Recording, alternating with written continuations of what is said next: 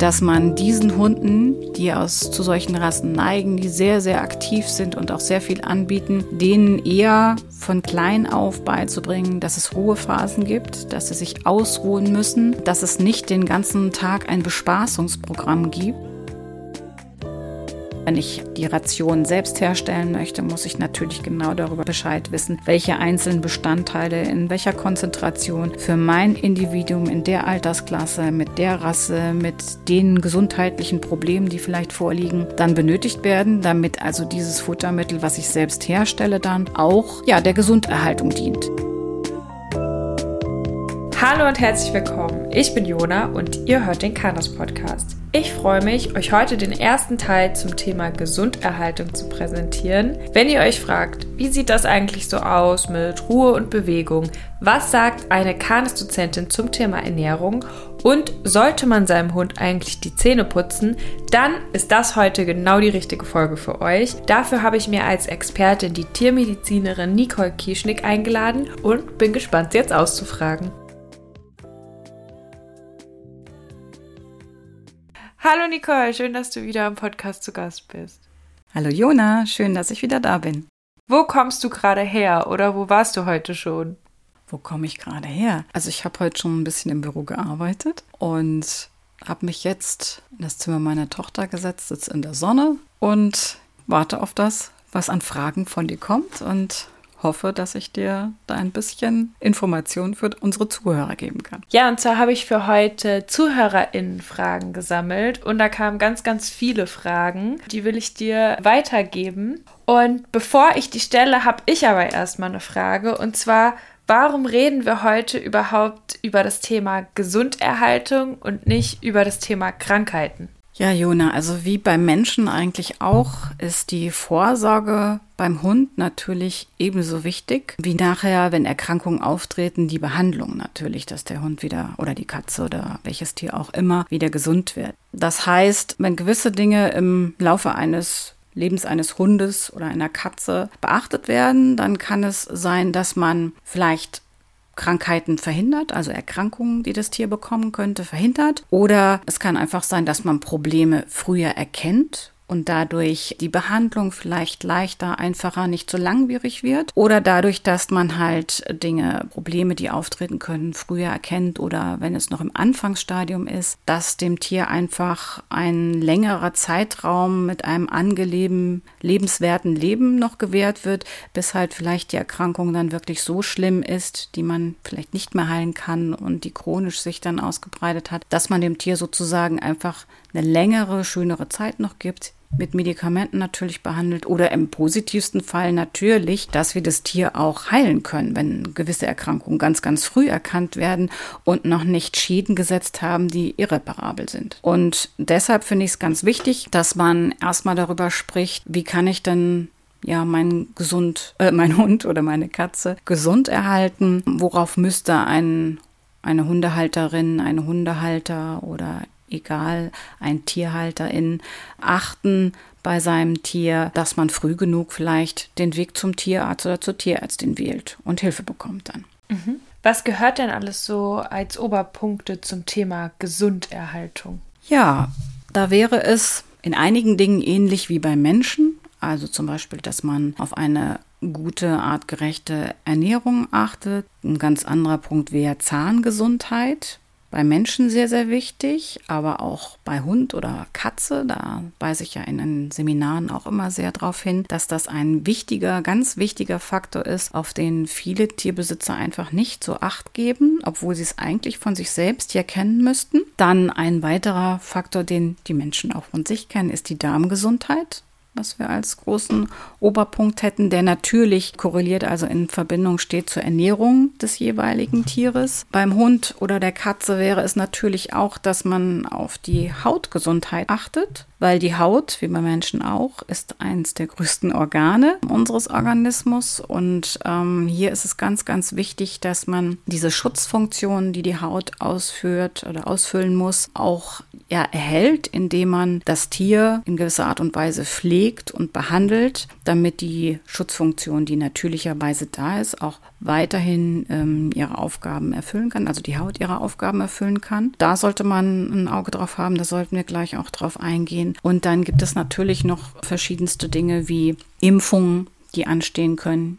Da können wir auch noch drüber sprechen, je nachdem, welche Impfungen man als äußerst relevant und wichtig und welche Impfungen vielleicht als nicht so relevant für jedes Individuum angesehen werden müssen. Und genauso ist es natürlich, wenn wir jetzt den Bereich der Impfung haben, den Bereich der Parasiten, sei es also Endoparasiten, also Parasiten, die sich im Körper befinden oder Ektoparasiten, also Parasiten, die auf dem Lebewesen leben, ähm, die natürlich auch ganz viel Schaden anrichten können oder als Überträger, also Vektoren für gefährliche Krankheiten fungieren können. Also das wären so große Themen, die ganz, ganz wichtig sind. Und wenn wir jetzt den Hund betrachten, wäre es natürlich auch noch wichtig, den Bereich des Bewegungsapparates anzusprechen.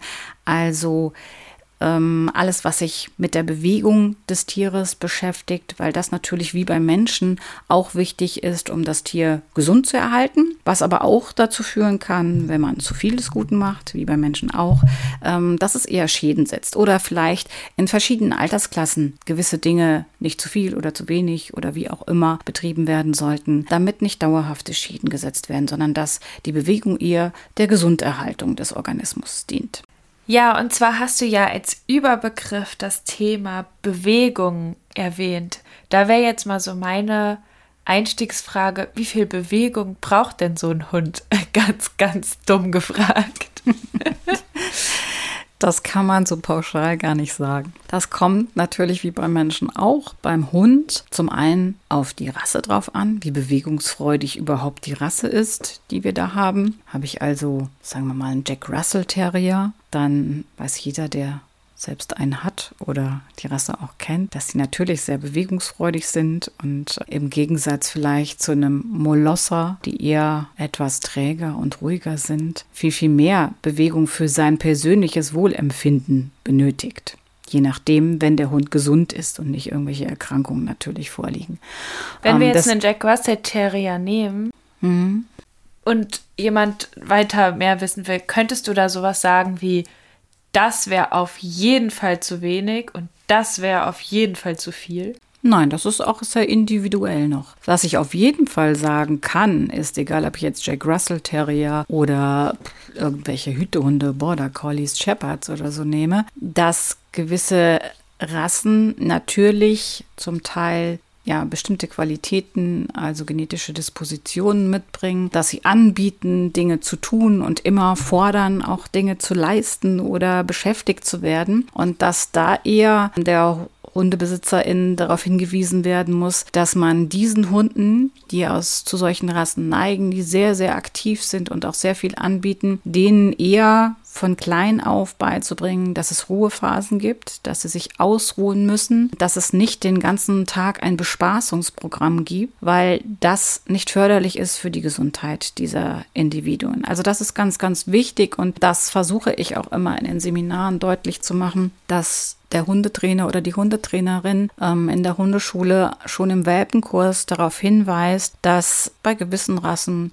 gewisse Beschäftigungen vielleicht minimiert werden sollten und eher Ruhe trainiert werden sollten, ähm, dass sie auch Frust aushalten lernen und nicht gefrustet sind, wenn nicht den ganzen Tag apportiert wird oder äh, irgendwelche Futterspiele gemacht werden oder getrailt wird oder was auch immer, ähm, sondern dass es in den jungen Wochen und Monaten natürlich wichtig ist, zu lernen, dass es auch andere Phasen im Leben gibt und dass sie das aushalten lernen. Also wenn ich einen Hund immer nur beschäftige und er den ganzen Tag aktiv ist und nie gelernt hat, mal Ruhe zu halten, werde ich vielleicht im Laufe des Lebens mit diesem Hund Probleme bekommen, weil ich ja nicht immer nur 24 Stunden bespaßen möchte, sondern vielleicht auch mal einkaufen gehen möchte, der Hund alleine zu Hause bleibt, Ruhe halten muss, nicht die ganze Zeit bellen sollte, mir nicht irgendwie das Sofa zerstören sollte. Also das einfach ein bisschen auf das Individuum was für bestimmten Rassen vielleicht zählt, anpassen. Und das, wie gesagt, den HundehalterInnen an die Hand geben, dass sie nicht das Gefühl haben, oh,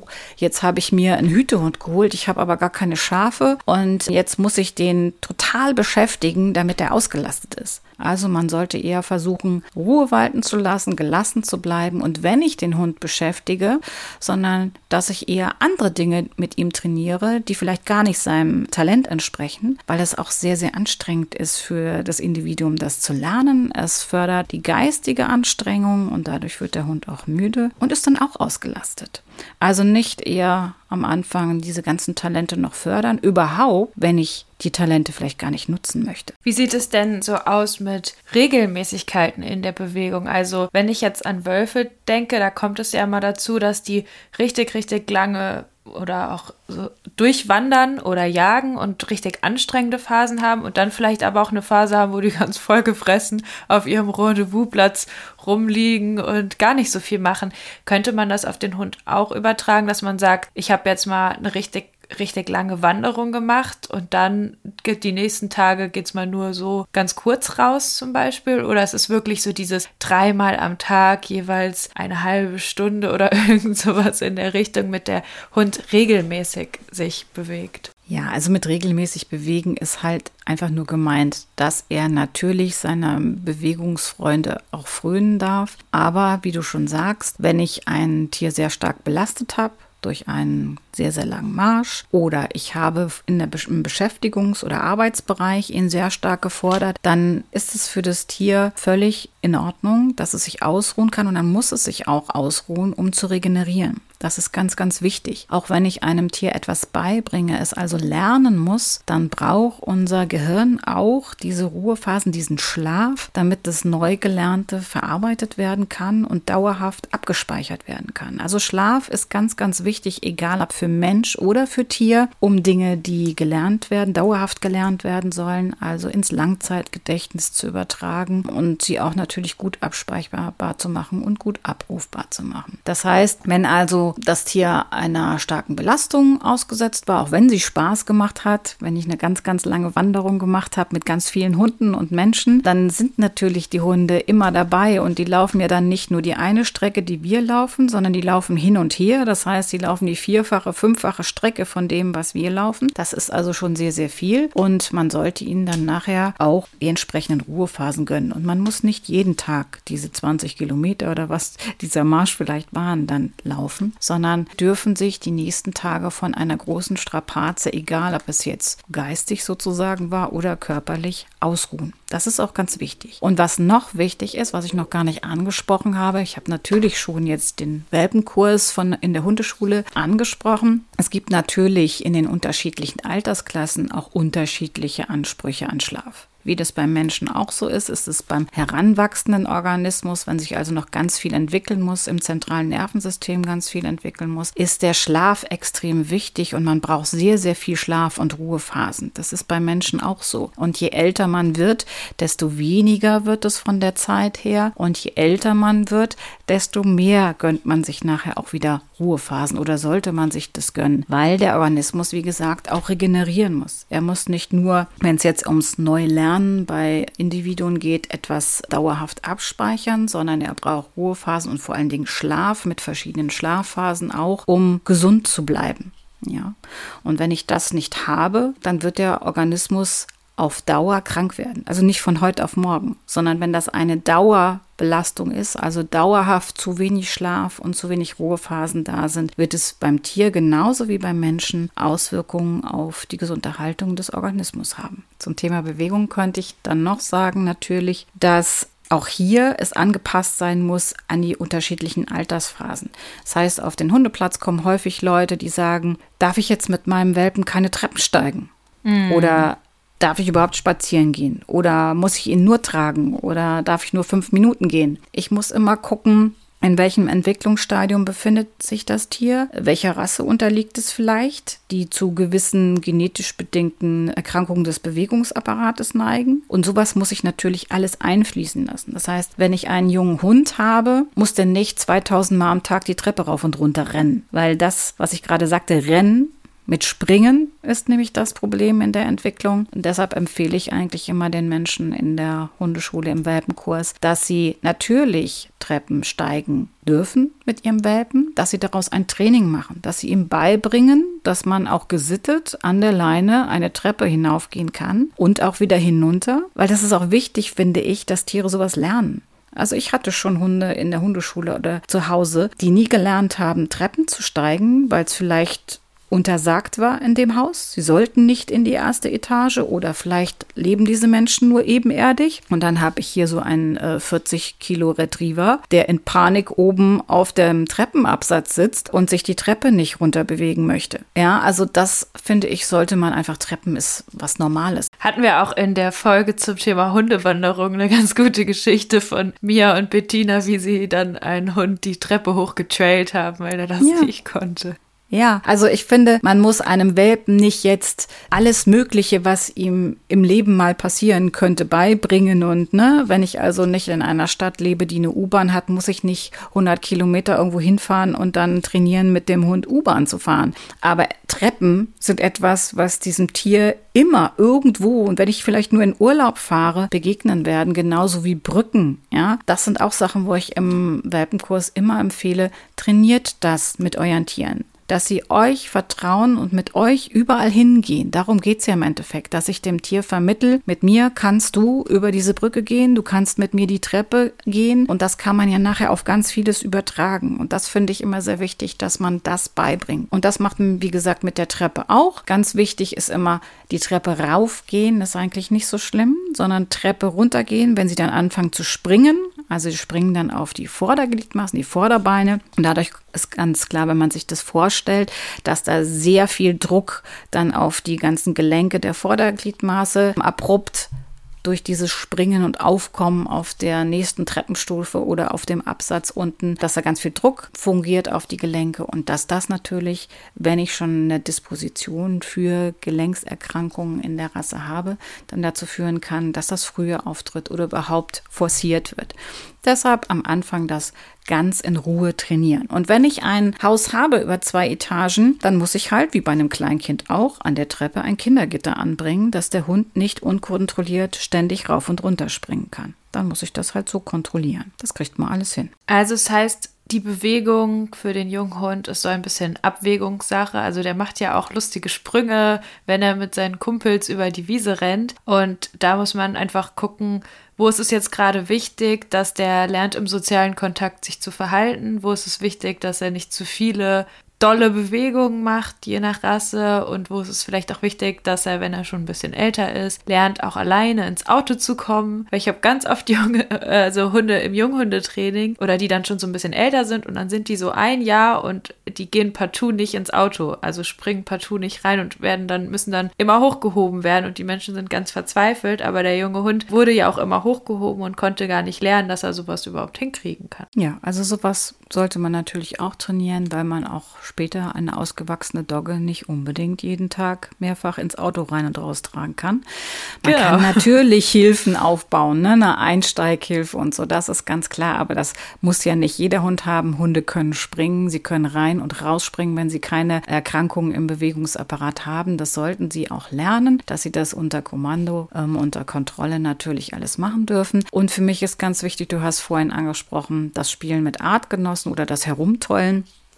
Ich finde wichtig, dass sie das dürfen und dass sie das machen, etwas passieren. Man kann sich, wie bei Menschen auch, wenn die Kinder miteinander spielen, die können sich was verstauchen, die können sich was brechen, die holen sich blaue Flecken. Das ist ganz normal, das ist das Leben. Und es ist wichtig, dass sie das dürfen. Ähm, sie müssen Muskulatur anprägen. Und die Muskulatur ist wichtig, damit alles im Bewegungsapparat, im Skelettsystem sozusagen funktioniert. Ohne Muskeln funktioniert keine Bewegung. Und wenn ich Muskulatur nicht trainiert habe, kann die das auch alles nicht zusammenhalten. Also es ist zum Beispiel auch so, wenn ich schon Problematiken im Bewegungsapparat habe, nehme zum Beispiel mal das Hüftgelenk, wenn das anatomisch nicht so ausgestaltet ist, wie es eigentlich sein sollte, wäre es fatal, wenn ich das Tier jetzt ohne Bewegung lasse oder mit ganz, ganz wenig Bewegung, dann würde Muskulatur abgebaut werden oder nicht zugebaut werden und nur die Muskulatur hält vielleicht das System stabil und dadurch forciere ich das schlechter werden sozusagen dieser ganzen Situation. Also Bewegung ist wichtig, wie bei Menschen, für das Tier, also für den Hund auch. Und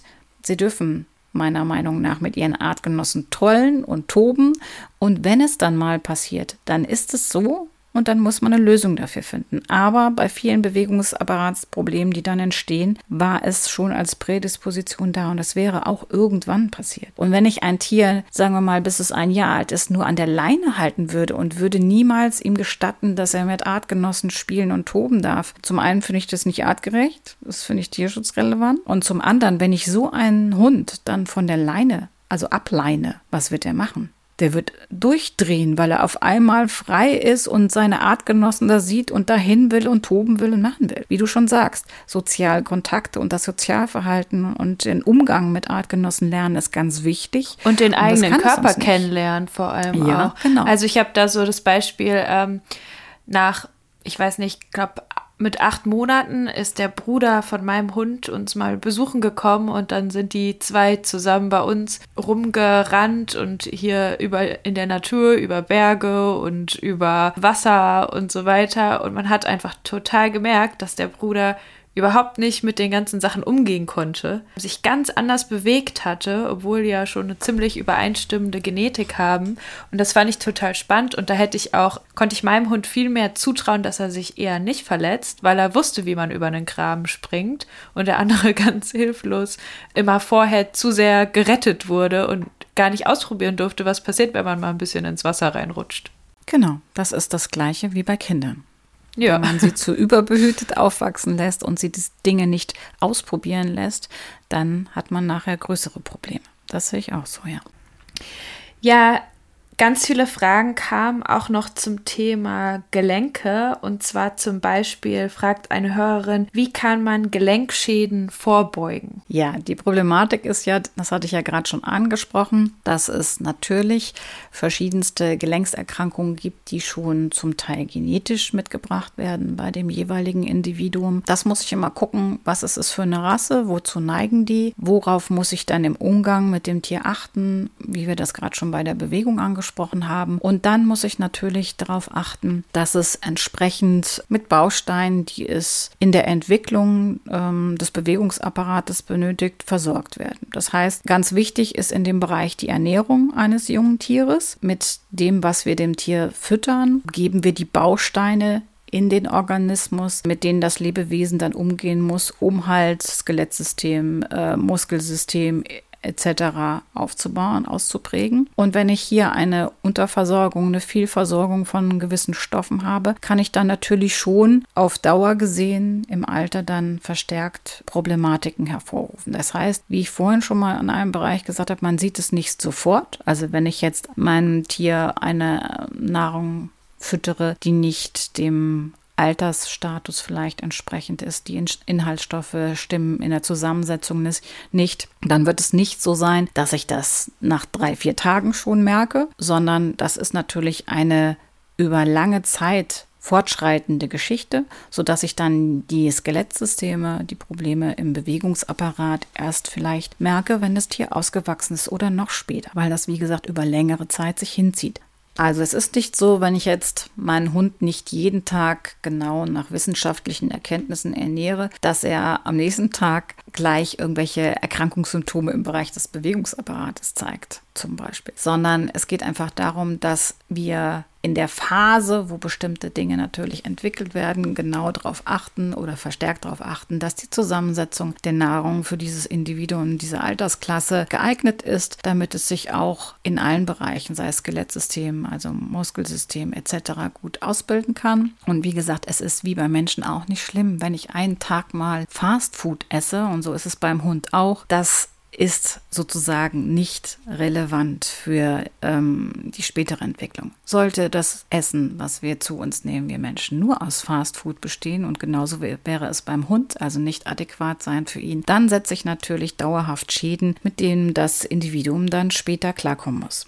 Und das kann, können natürlich massive Problematiken sein. Also wenn wir jetzt den Bereich des Bewegungsapparates nehmen, wäre es so, dass natürlich ähm, in der Nahrung oder in der Ernährung, in dem Futtermittel wichtig ist, dass wir ein Calcium-Phosphor-Verhältnis zum Beispiel haben, was dem jeweiligen Entwicklungsstand des Tieres entsprechen muss. Das bedeutet, wenn wir also im Wachstum sind, haben die Wesen einen wesentlich höheren oder einen anderen Calcium-Phosphor-Bedarf, als es Erwachsene, nicht mehr wachsende Individuen benötigen. Und so ist es auch in anderen Bereichen, wenn wir jetzt nicht nur Calcium-Phosphor-Verhältnis nehmen, sei es Vitamine, sei es Fette, Eiweiße, all das ist im Bereich eines heranwachsenden Tieres anders in der Zusammensetzung, als es bei einem ausgewachsenen Lebewesen ist oder vielleicht sogar bei einem Senior. Auch da muss ich wieder bei der Ernährung darauf achten, dass ich als Senior, egal ob Mensch oder Hund oder Katze, andere Ansprüche an Nahrungsbestandteile habe, als als ich es als Mensch oder als Hund im mittleren Alter habe. Und wenn wir hier das Thema Ernährung haben, dann hängt das natürlich zusammen mit der Darmgesundheit, die ich vorhin angesprochen habe. Je nachdem, wie ein Individuum auf das, was ich als Nahrung dem Individuum zur Verfügung stelle, reagiert, kann es sein, dass der Darm nicht gesund erhalten wird durch das, was ich ihm darbiete. Und das hat massive Auswirkungen auf die Gesundheit des kompletten Organismus, auf unser Immunsystem, auf alle möglichen Organsysteme hat es dann im Endeffekt Auswirkungen. Und das ist halt dann auch wichtig, dass wenn wir zum Beispiel über Ernährung sprechen in der Hundeschule oder die HundetrainerInnen in der Hundeschule über Ernährung sprechen, dass man da darauf hinweist, dass es im Endeffekt nicht darum geht, dass man speziellen Richtungen folgt, über die eine Ernährung stattfindet. Das ist mir auch immer ganz wichtig in den Seminaren, wenn ich darüber spreche, dass man hier nicht immer so schwarz-weiß malt und sagt, nur dieser eine Weg ist der richtige Weg, einen Hund oder eine Katze zu ernähren, sondern ich glaube, es gibt verschiedene Wege, die man anwenden kann. Es ist nur relevant, also wichtig, dass man das mit Verstand macht. Dass wenn man sagt, man möchte den Hund in einer bestimmten Art und Weise zum Beispiel alternativ ernähren. Was meinst du mit alternativ? Was also zum Beispiel Rohfüttern, Rohfütterung eines Hundes. Also Barfen zum Beispiel. Das wäre jetzt äh, ein bestimmter spezielle Bereich, ein geschützter Bereich, in dem, über den wir dann sprechen würden. Ja, genau, das meine ich. Dann sollte sich also die Hundehalterin oder der Hundehalter genau darüber informieren, wie das gemacht wird. Entweder wenn ich also die Rohportion, die Ration selbst herstellen möchte, muss ich natürlich genau darüber Bescheid wissen, welche einzelnen Bestandteile in welcher Konzentration für mein Individuum in der Altersklasse, mit der Rasse, mit den gesundheitlichen Problemen, die vielleicht vorliegen, dann benötigt werden, damit also dieses Futtermittel, was ich selbst herstelle, dann auch ja der Gesunderhaltung dient. Solche Alternativfuttermittel kann ich natürlich auch in fertigen Portionen kaufen, dass ich mir jetzt keine Gedanken darüber machen muss, wie die zusammengesetzt sind. Aber auch da muss ich mich natürlich informieren und kontrollieren im Endeffekt. Sind das gute Zusammensetzungen, die für mein Individuum, also für den Hund oder die Katze geeignet sind? Ich finde auch hier nochmal der Hinweis darauf, dass nicht gut, wenn man versucht, alle Menschen davon zu überzeugen, dass nur sein, also der eigene Weg, der richtige Weg der Ernährung dann ist, egal ob für Mensch oder Hund, sondern dass man andere Meinungen und andere Wege dort auch gelten lässt. Also ich finde es nicht gut, wenn Menschen, die ihre Tiere mit Fertignahrung ernähren, sei es jetzt Trockenfutter oder das konventionelle Trockenfutter oder Dosenfutter, dass man ihnen unterstellt, dass sie sich nicht um ihre Tiere sorgen würden, sondern es kann genauso gut sein, wenn man eine alternative Fütterung benutzt, dass man sich hier nicht großartig Gedanken macht, wie die zusammengesetzt ist und damit seinem Tier eher schadet, als dass man ihnen damit irgendwie gute Dinge zuführt. Und deshalb finde ich, sollte man immer sehr, sehr vorsichtig sein, wenn es darüber Diskussionen gibt und vielleicht natürlich auch in sozialen Medien dann Menschen angegriffen werden, die bestimmte Dinge tun. Ernährung plus Hunde, zwei super emotionale Themen, wo sich alle super schnell in Rage schreiben und kommentieren können. Genau. Ähm, das heißt, zusammenfassen kann man, es ist wichtig, dass der Hund alle Stoffe bekommt, die er benötigt. Das wäre so die eine Sache und auf der anderen Seite natürlich vielleicht auch, dass es ähm, Ernährung darf ja auch Freude sein. Ja. So, genau. Also ist ja auch ein Stück weit Lebensqualität und das kann man sich natürlich schon fragen, ist die Lebensqualität dann gegeben, nicht nur durch die Gesunderhaltung, sondern wenn man jetzt jeden Tag denselben Geschmack isst über 15 Jahre lang. Ja, aber darum so. geht es ja auch nicht. Also ich sage auch nicht, das ist das, was ich in der Hundeschule auch den Leuten immer versuche zu vermitteln. Man muss nicht 15 Jahre lang ein und dasselbe Futtermittel in der gleichen Geschmacksrichtung und in der gleichen Größe der Pellets und sowas äh, füttern. Das ist ja nicht notwendig.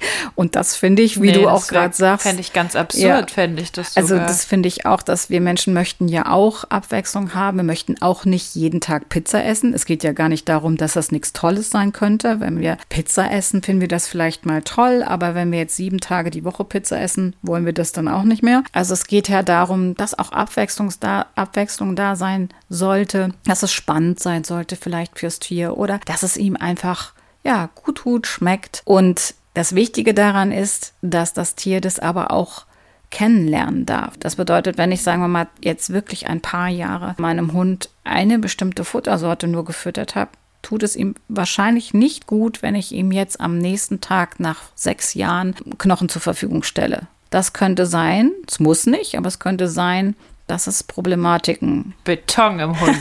es könnte sein, dass es Problematiken beim Hund hervorruft. Ja, also das, wie du schon sagst, der Beton, also du spielst auf den Knochenkot an den wir zum Teil dann ähm, in der Praxis sehen. Also das ganz fürchterlich, wenn Hunde dann ähm, den Kot nicht mehr absetzen können aufgrund der Konsistenz, die entstanden ist über die ganzen Knochen, die gefüttert wurden. Aber wenn ein ähm, Lebewesen, egal ob Hund oder Katze oder Mensch, ähm, gelernt hat, mit verschiedenen Nahrungsbestandteilen oder ähm, Anteilen zurande zu kommen, dann wird das nicht so schnell passieren. Und wenn ich weiß, dass mein Tier oder auch ein Mensch bestimmte Dinge nicht gut verträgt, dann lasse ich es natürlich. Auch wenn mir mein Nachbar sagt, das ist ganz, ganz wichtig und ganz, ganz toll. Aber wenn das Individuum das nicht verträgt, egal was es für ein Futtermittel ist, dann sollte ich die Finger davon lassen. Ja, das ist natürlich auch die Verantwortung eines Tierbesitzers oder einer Tierbesitzerin, dass man das im Auge behält. Was ist wirklich für dieses Individuum angenehm, gesundheitsfördernd und was mag es auch? Also das ist etwas, was ich ja im Seminar auch immer hervorhebe, dass man immer noch dran denken muss, da ist ein Hund oder eine Katze, die ich da ernähre. Und auch wenn ich bestimmte Vorlieben für mich habe, was die Ernährung angeht, kann es sein, dass es nicht unbedingt die Vorliebe meines Tieres ist. Und ich finde, dass man auch darauf Rücksicht nehmen muss. Und da gibt es natürlich noch mal große Unterschiede zwischen Hund und Katze. Ja.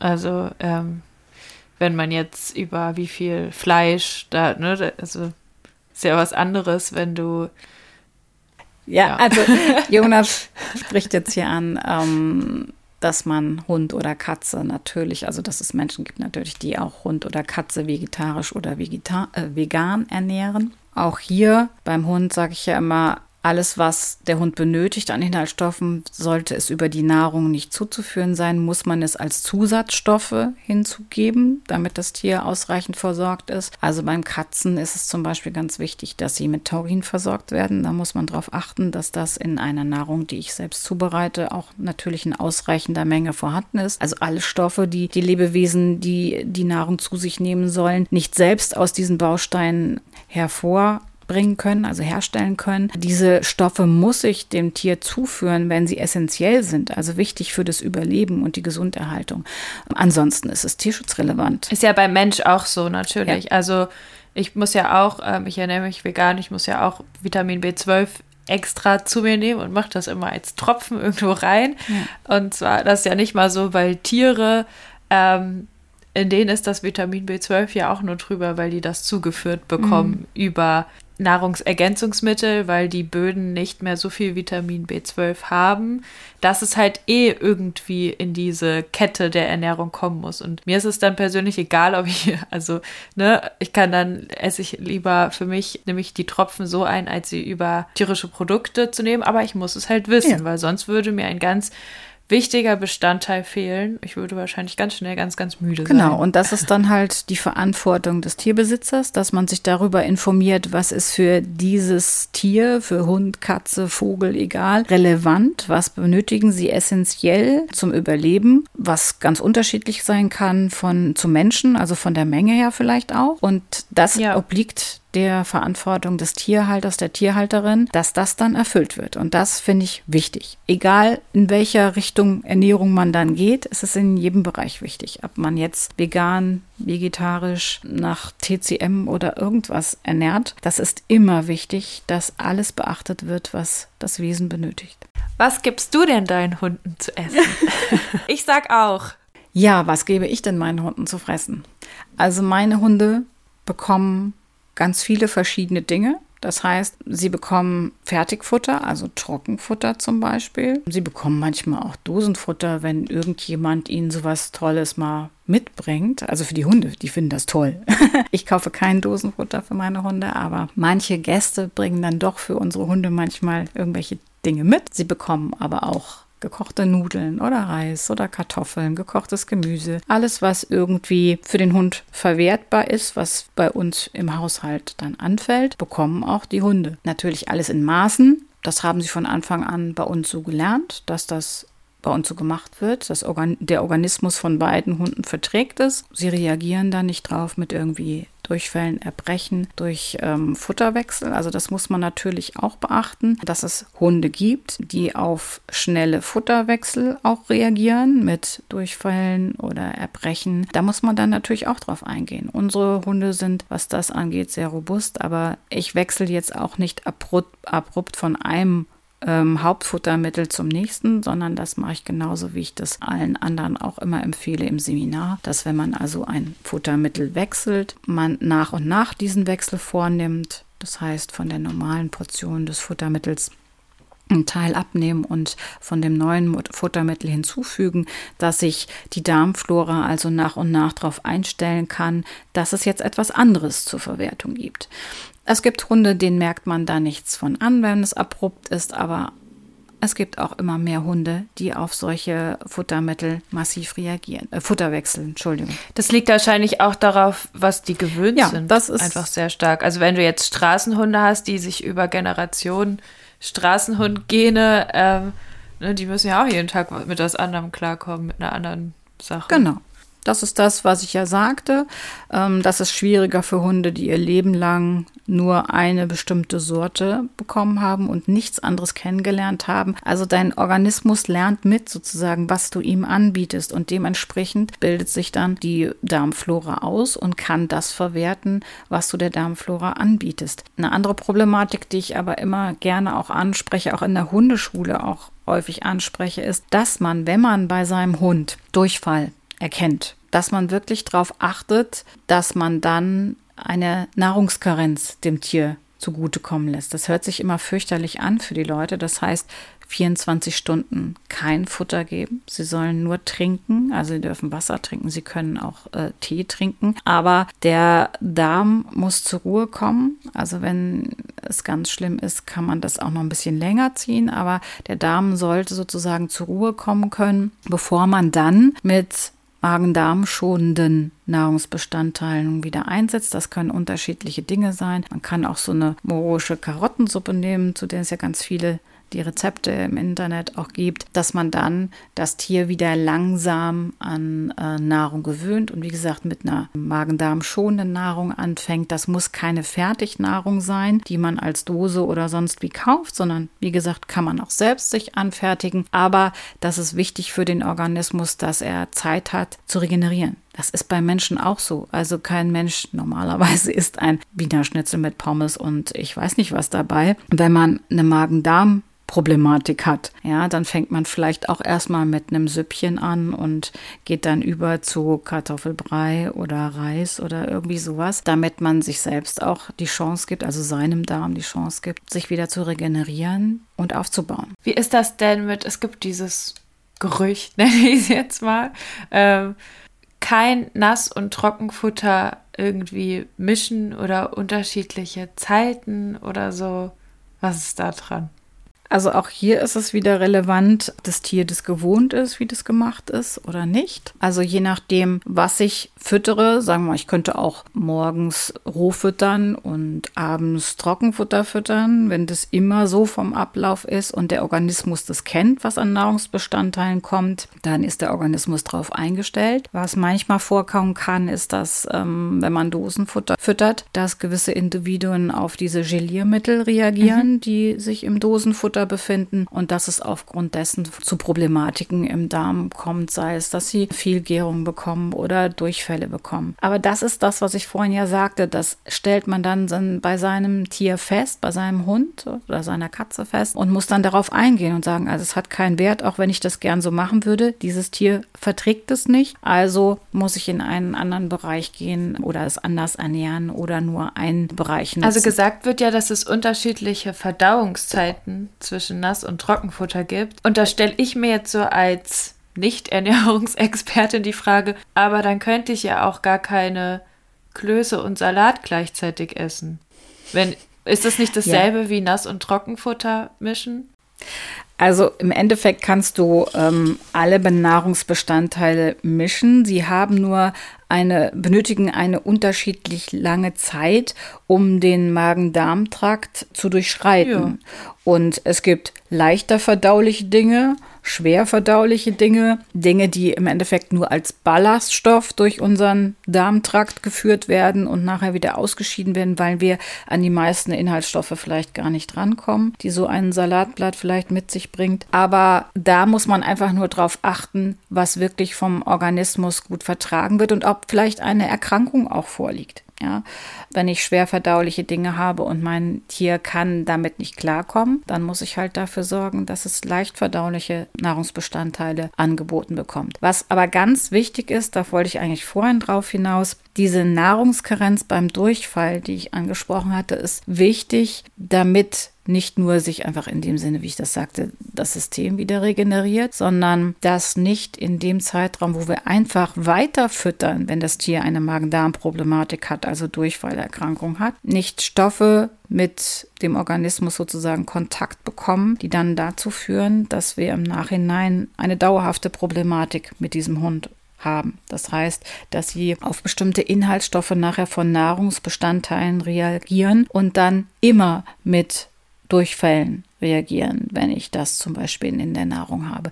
Also hier muss man ganz vorsichtig sein, dass man sich nicht Probleme selber für die spätere Zeit bereitet.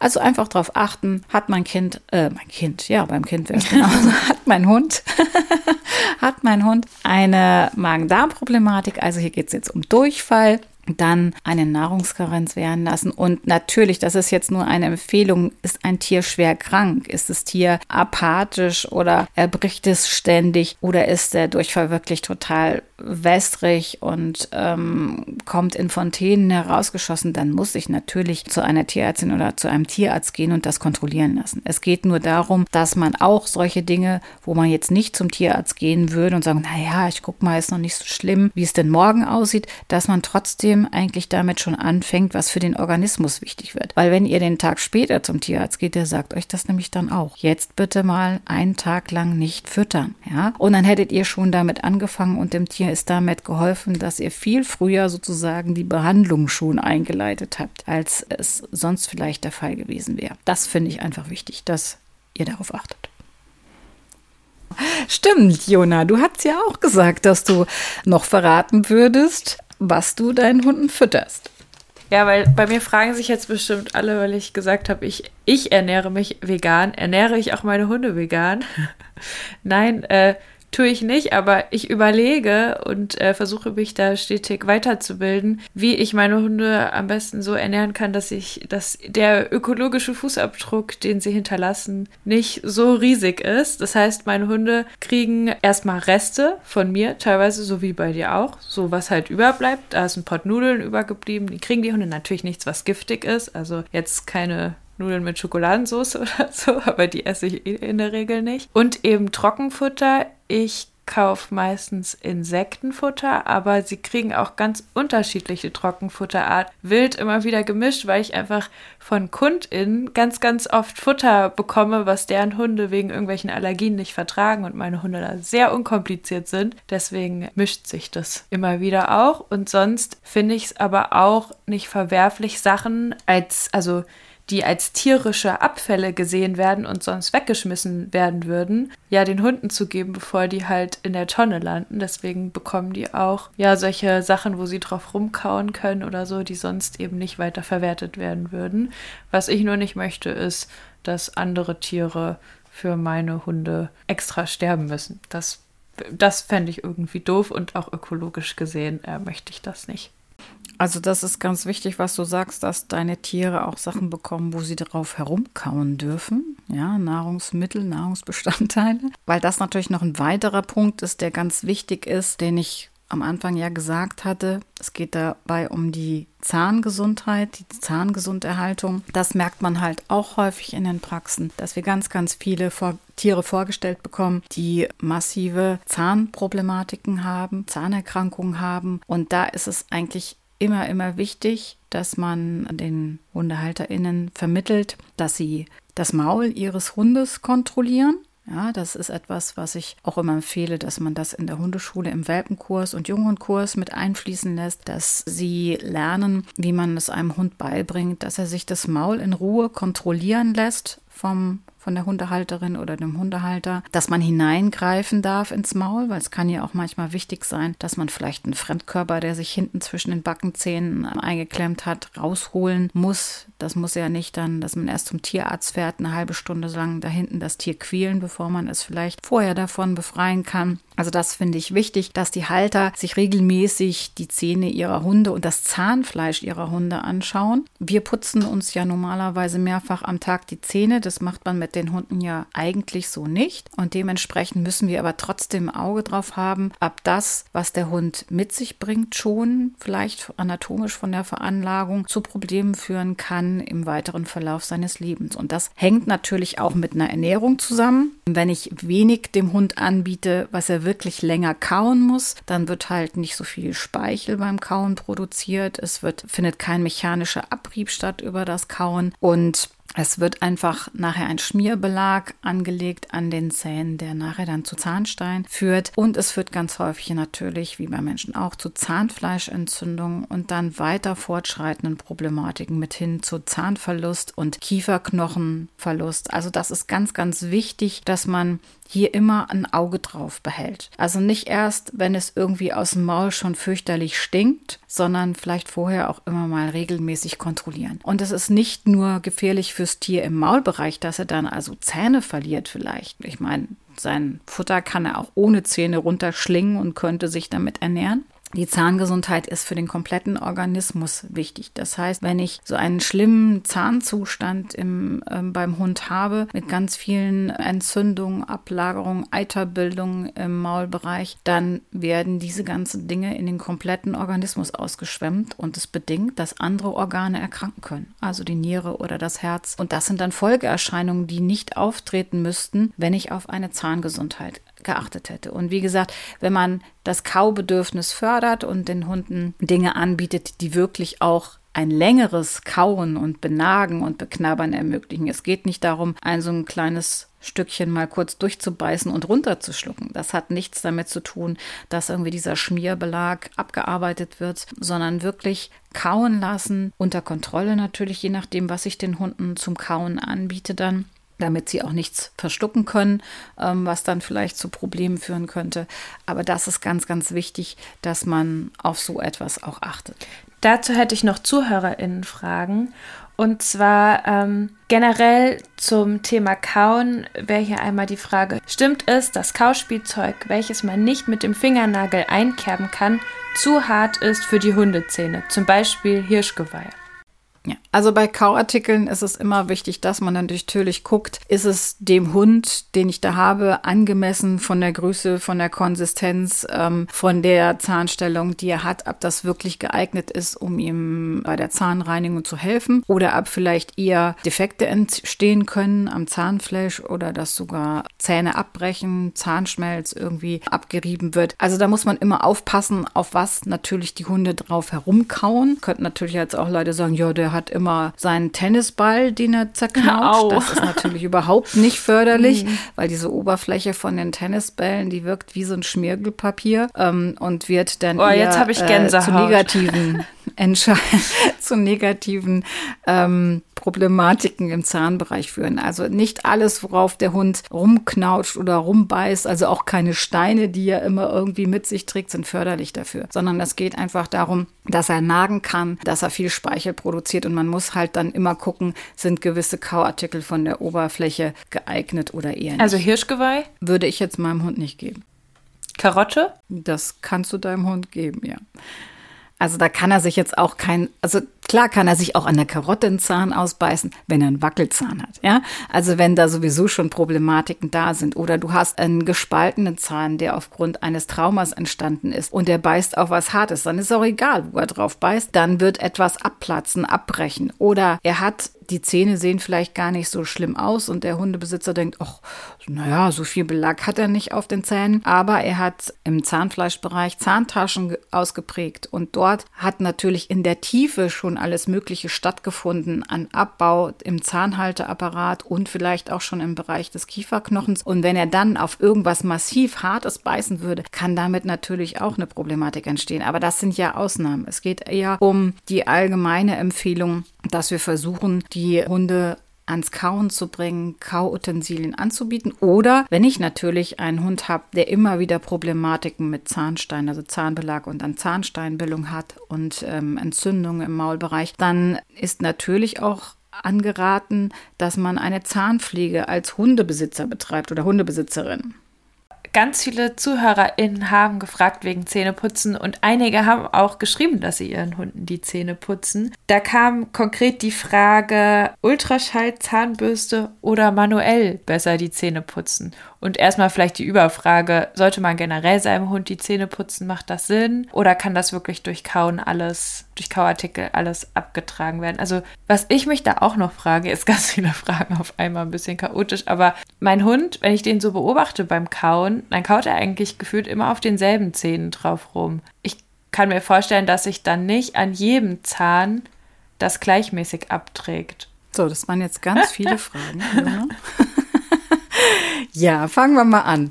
Also, ähm, es ist möglich, seinem Hund die Zähne zu putzen. Es ist sogar anzuraten, wenn ich einen Hund habe, der immer wieder zu Zahnbelag, Zahnsteinbildung, Entzündung des Zahnfleisches mit ähm, Eiterbildung etc. neigt, ist es anzuraten, dass ich als Hundehalterin eine Zahnpflege meinem Hund zugutekommen lasse. Und das bedeutet, dass wir sehen müssen, wie wir diesen Schmierbelag, der zunächst entsteht, von den Zähnen abbekommen und vielleicht die Zeit verlängern, bis die Zähne wieder so viel Belag und Zahnstein entwickelt haben, dass er professionell vom Tierärztin oder Tierarzt ähm, entfernt werden muss in Narkose. Das bedeutet, ich kann unterschiedliche Dinge machen. Ich kann, es gibt so Fingerlinge mit unterschiedlichen Oberflächen, die dann über die Zähne gerieben werden können. Man kann Läppchen in unterschiedlicher Art und Weise nehmen. Da geht es halt um den Schmierbelag. Ich kann manuell mit einer Zahnbürste meinem Hund die Zähne putzen. Das muss ich aber alles beibringen. Also es gibt Hunde, wenn die erwachsen sind und sowas noch nie gemacht haben, muss ich natürlich erstmal sie langsam darauf vorbereiten. Und ich kann auch, wie bei Menschen, Schallzahnbürsten nehmen, um Zahnbelag zu entfernen. Hierbei ist dann immer relevant, dass man natürlich Zahnpasta benutzen muss. Wenn ich eine Schallzahnbürste habe, brauche ich diese Paste, damit überhaupt diese kleinsten Bläschen gebildet werden, die dann alles ausspülen sollen aus allen Bereichen noch zusätzlich. Also das ist dann und da eben Hundezahnpasta und nicht Menschenzahnpasta bitte verwenden. ja, genau, mit Hühnchengeschmack oder so gibt es in allen möglichen Variationen. Also da gibt es unterschiedliche Möglichkeiten, wie ich dann die Zähne meines Hundes reinigen kann. Und auch das wird nicht bei den meisten nicht für immer dann anhalten, dass ich sagen kann, damit habe ich dann bis zum Lebensende meines Hundes die Sicherheit, dass er nie mehr in Narkose gelegt werden muss, um den Zahnstein zu entfernen. Aber ich kann die Intervalle verlängern. Es wäre ja fatal, wenn ich einen Hund, der stark dazu neigt, aufgrund seiner Anatomie vielleicht und der Ernährung, die er bekommt, dass er dann mehrfach im Jahr in Narkose gelegt werden müsste, um ihm Zahnstein zu entfernen. Ja. Das muss ja auch nicht sein. Je älter ein Hund wird, desto schwieriger werden ja auch irgendwann Narkosen, die gemacht gemacht werden müssen. Und deshalb sollte man das natürlich die Intervalle so weit wie möglich gestalten. Da noch ein kurzer Tipp: Kinderzahnbürsten kaufen. Die sind kleiner. Ich habe für meinen Hund eine Kinderzahnbürste. Ja.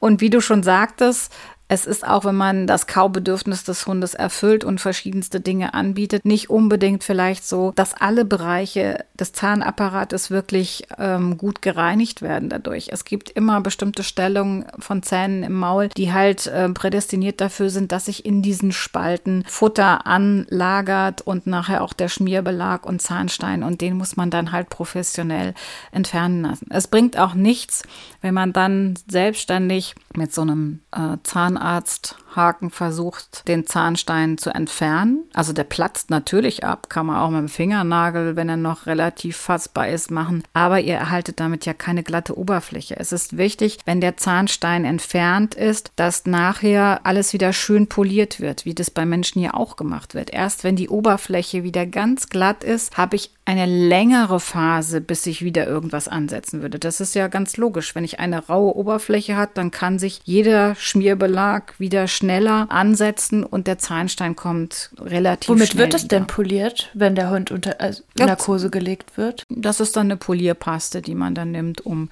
jeden schön, jeden Zahn wieder schön zu machen. Das heißt bei Menschen. Könnte man auch. das nicht auch selber machen? Ja, das kommt immer drauf an, ob dein Hund sich sowas gefallen lässt. Die meisten Hunde lassen sich diese Dinge nicht gut gefallen, weil sie auch mit einer gewissen, mit einem gewissen Gerät aufgebracht werden muss, mhm. was Geräusche macht. Und da sind die Hunde äußerst empfindlich. Die meisten Hunde sind sehr geräuschempfindlich. Ich auch, wenn ich beim Zahnarzt das dann angeht. Ja, genau. Also das sollte man schon professionell machen mhm. lassen. Zwischendurch die Zahnpflege, das finde ich super toll, wenn Leute das wirklich regelmäßig machen, weil sie, wie gesagt, einfach dem Tier die nächste Narkose, die vielleicht sonst anstehen würde, einfach ja ein bisschen nach hinten verschieben oder vielleicht sehr weit nach hinten verschieben. Mhm. Und das war Teil 1 der Reihe Gesunderhaltung. Weitere Teile kommen so zwischen den anderen Folgen raus. In zwei Wochen freue ich mich dann, Anne Klose auszufragen. Ich will von ihr wissen, wie der Weg war, Hundetrainerin zu werden und wie ihr Alltag als Hundetrainerin so aussieht. Feedback zu dieser Folge könnt ihr uns wie immer gerne schreiben auf Facebook unter Canis, auf Instagram unter Canis-Kynos. Mich erreicht ihr auf dem Kanal Jona und die Hunde. Ich wünsche euch und euren Hunden eine gute und vor allem gesunde Zeit. Bis dahin. Tschüss.